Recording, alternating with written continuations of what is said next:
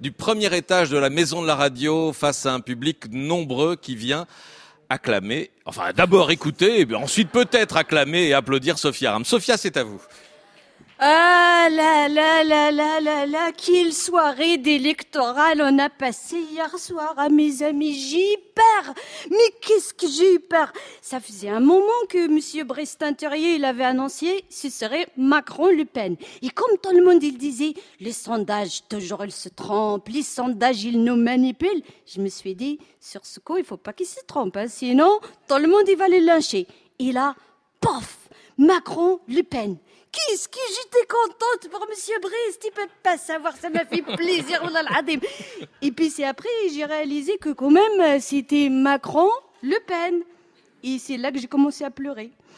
Et je me suis même demandé si j'aurais pas préféré que Monsieur Tinteriel se fasse lapider par Élise Lucédé, donc parce que maintenant on peut plus dire c'est la faute au sondage à Bristin-Thurier, c'est la faute euh, aux courbes qui se croisent, aux fils qui se touchent, tout ça. C'est fini, maintenant ça marche plus, maintenant c'est plus les sondages qu'ils disent. Si les gens, ils veulent vraiment Macron, Le Pen. Remarquez, il y en a un autre qui n'était pas à la fête hier soir, c'est François Fillon. Comme ça, D'habitude, il n'est pas rigolo, rigolo, mais là, il était triste, mais triste. Comme, euh, comme un type qui ressort de chez Arnès et que ses amis, ils ont oublié de payer la facture, par exemple. C'est fini, il n'y a plus personne pour lui payer ses vestes de chasseur. Au moment des résultats, pour tous ses anciens amis, il est passé directement de chasseur à gibier.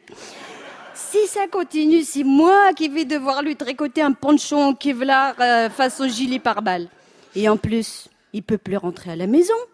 Euh, là, là, là, là, là, là, à mon avis, ça va pas être facile, hein Ah bah non, moi je pense peut-être Pénélope, elle a dû faire changer les serrures, hein elle doit être fâchée. Ah non, c'est sûr, avant que les feignants ils retrouvent une activité sexuelle normale, euh, il va se passer un petit peu de temps, je pense. Et celui qui m'a fait de la peine aussi hier, euh, c'est euh, Despontaignan.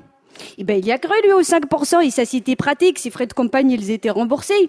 À 20 heures, les premières estimations, elle lui donnait à 5,1. Là, il appelle son conseiller clientèle à la banque et lui dit, allez, Jean-Pierre, fais péter la ligne de crédit. Ce soir, je rentre en jet à la maison. À 21h, quand il était à 4,7, euh, moi je crois c'est le banquier qui le rappelait pour parler euh, d'échéancier et lui conseiller de rentrer en blablacar. Bon alors, en attendant que Mélenchon il finisse euh, de se tâter euh, ses pédères de gazelle, dans deux semaines, on va savoir si Marilyn Le Pen, euh, elle va pouvoir aller voir son père Jean-Marie au château de Montretot en lui disant fièrement qu'elle a fait aussi bien que son papa. Comme ça, ensemble, ils pourront parler du Veldiv en buvant de la tisane. Ou bien, si c'est moi qui vais devoir, comme me disent tous ces sympathisants sur Internet, remonter dans mon arbre ou me prendre un saucisson dans le derrière. Oui, c'est vrai, Patrick, souvent ils me disent ça, les gens sur Internet.